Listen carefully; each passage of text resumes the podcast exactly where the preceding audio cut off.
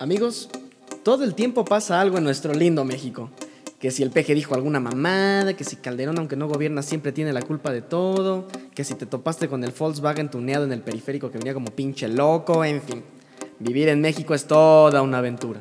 Pasan tantas cosas y se habla de tantas cosas que nosotros queremos explicarte por qué es tendencia. Por supuesto, a nuestro modo. En nuestro primer capítulo te explicaremos por qué Corea del Norte es tendencia. ¿Es porque lanzaron un nuevo género de K-pop? ¿Es porque se extinguirá el K-pop? Nos vemos el próximo jueves.